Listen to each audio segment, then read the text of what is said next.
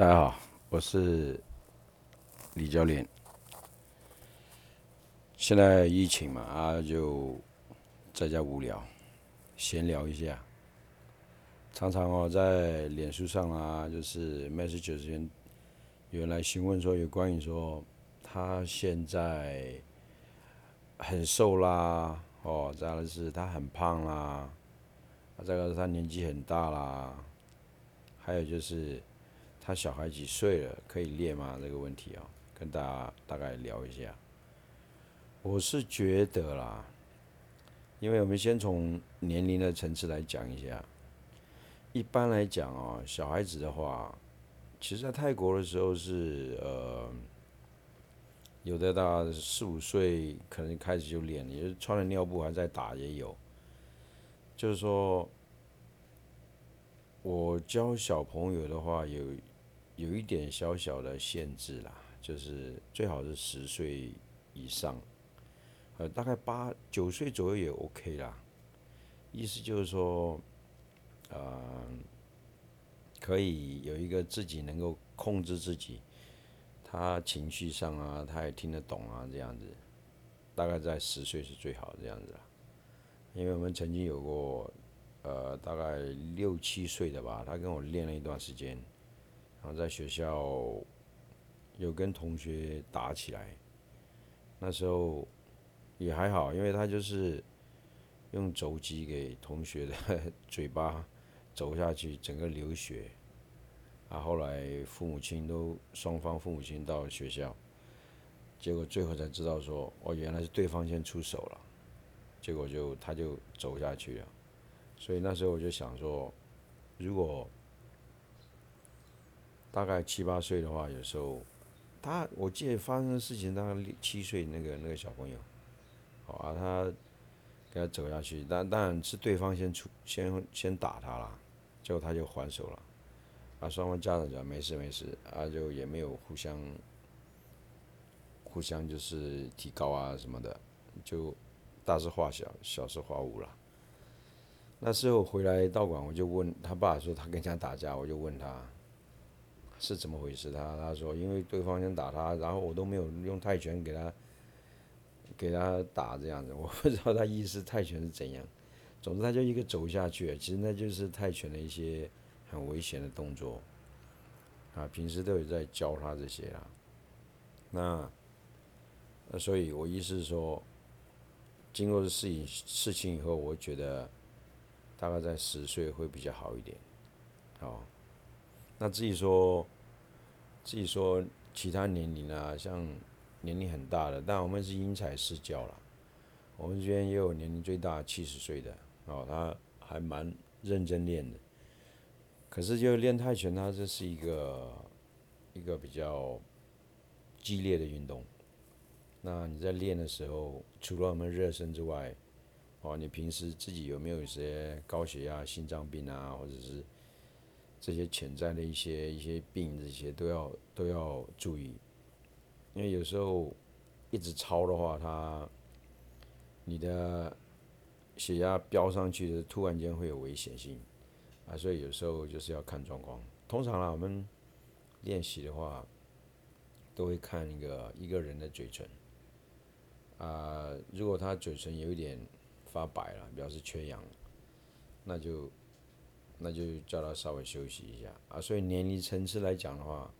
其实都可以，就是说要看自己的一个一个状况。那平时有运动的话，那最好，好吧？所以年龄上是还好，我们从十岁到，也有人四十岁、五十岁都有了，好啊。有关于说胖的话，那就要注意一点，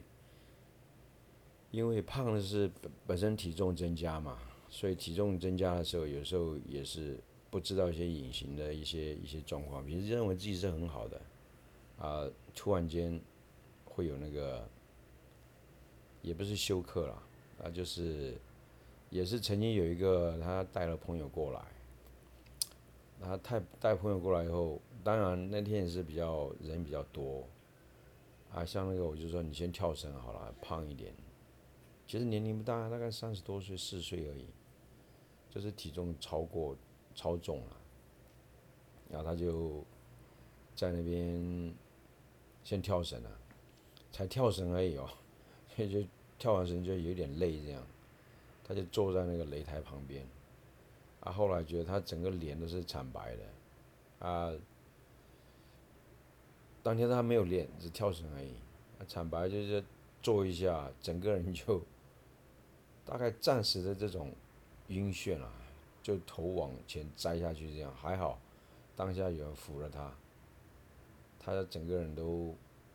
好像要抽筋那种感觉了。把他放躺下来以后，就放松躺平。后来拍拍他一下，突然间他醒过来，哎，我没事，我没事。他说没事，不用不用担心。其实他已经有事，前面他也不知道。啊，所以我认为说，胖了之后就大概。胖胖了这种的话，你都大概注意一下自己的一个状况，哦，所以泰拳是还可以啦，只是说不管你高矮胖瘦了啊，年龄的层次，我刚刚讲的，你我们最大到七十岁嘛，他那个叫谢大哥练得很好，也有从台南来的王大哥啊，他们夫妇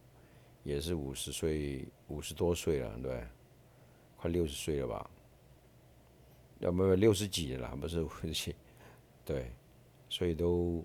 还是可以练的，好啊。至于有的人是他，他嗯，他他会有一些疑问，他会讲说，我从来没有练过啊啊，也没有也没有什么基础啊，这样的话可以练吗？其实我觉得都都可以啦，就刚刚前面我讲的一样，我们是因材施教嘛。啊，你完全不会，我们从基础的啊，从步伐啊教你先概念，就是你要移步啦，你的拳要怎么出啦，对不对？从这个慢慢的打空拳，啊，先做一些标准动作，我再教你基本怎么旋转腰啦、脚啦，对不对？你的拳出去要怎么旋转？这些都是一个最基本的，我们慢慢的是从从零开始去教了，所以来的人他都会比较会觉得有扎实的练习啊，啊，所以这方面倒不用担心。其实讲真的，教过那么多人，很多都是从基本开始的，哪怕现在现在有一些都打得不错啊，在外面也有开道馆这种啊，都是从。从零开始的啦，也许他在别的地方练过其他类似拳击啦、什么跆拳道啦、空手道啦什么，只要稍微转换一下，就就可以变成泰式的。想当年那个去泰国的时候，我也许跟别人讲过啊，那时候叫亚比勒，阿比德，阿比德是泰国话，他的名字啊，中文叫亚亚比勒。啊，他是也算是，他们给他称为说泰国的阿里啦，他他也打拳啊，就是其实泰拳跟拳击都是一个呃分不开的哦，啊，所以讲到这个就是说，像那个我讲亚比勒这个啊，他他那时候就就讲过说。无论你是练什么样的一个武术，哦，只要你稍微转过来、变过来，他在一个规范里面，哪怕你踢的是跆拳道的方式也好，只要在它规则范围内，你不要去犯规。因为泰拳规则，他就是说有踢有打有肘有膝，对不对？它再来还有摔，只要你摔的动作，摔的动作不要不要用。柔道的，哦，他的那柔道有一些规则是摔的 OK 的，就是我们平时看到警察啦，在在制服坏人的时候用那种大哥啊，就是背摔这种，他是不合不不可以用这种的啊，所以你只要在规则范围内用他的一些所谓的不要超出违规的。你哪怕用跆拳道、哦空手道什么打出来都 OK 的啦，啊，所以我觉得说只要说稍微去变一下，比如说跆拳道的踢法，它是直线上去这种，啊泰式当然它踢腿有很多，这样稍微变就可以。其实像拳击，啊现在很多泰国泰国人他都打打拳击嘛，我们认识的好几个，哦，包括以前，包括一些拳王，哦他们都是。拳击很厉害的，你看像亚比勒也打过拳击嘛？啊，那个我记得是考塞，考塞好像是双胞胎还是怎样？记得他们是打拳击，有的有的打泰拳打的不错，后来他转拳击，因为他们耐打。好像塞优他也有打过拳击，对不对？啊，有的有的老拳王名字都忘记了，那些他们也打拳击的了。啊，所以你拳击在转变成泰拳的时候，你本身一拳很好，再加上踢腿，混合起来就很厉害了。啊，自己摔的话，我们就你就多练一些残暴啦。台湾现在是这样子的，嗯，呃，也许不知道从什么时候开始，就是它就变成一些。只要一个人讲，大家一讲就变成这个一样的名词调。我也不知道，讲真的，这个手相扑这个是什么时候来的？手就是手就是头嘛，那个手了，首领的手了。所以手相扑，它是好像是头部的做一个相扑，结果大家都传这个手相扑就是拉颈部。因为以前我有看过一个香港的作者，那时候他们写的是泰式残暴练习，都是这样写法啊。后来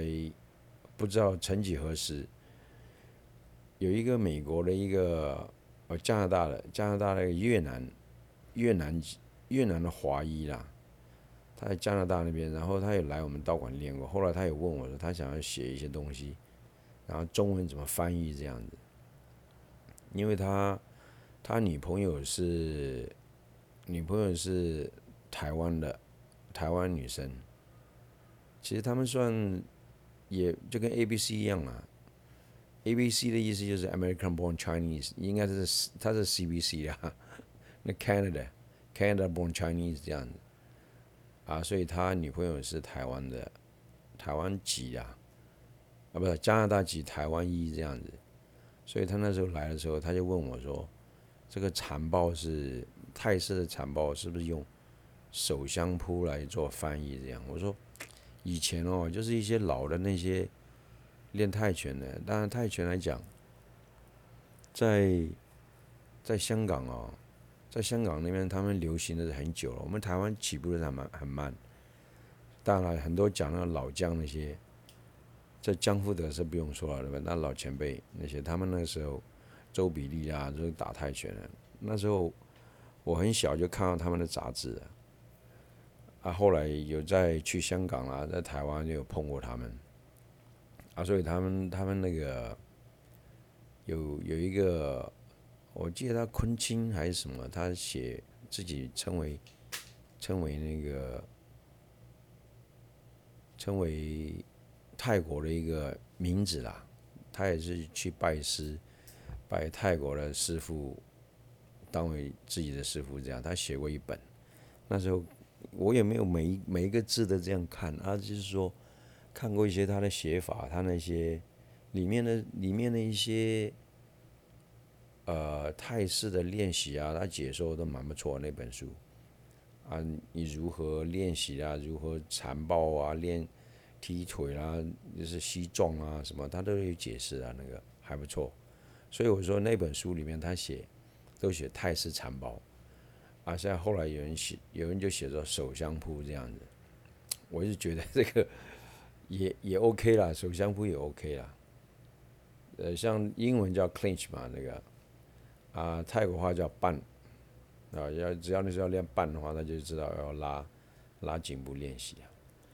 啊，所以当然这些这些种种态势的，所以你只要说去加强它，哪怕你说你是跆拳道。或者空手道踢法，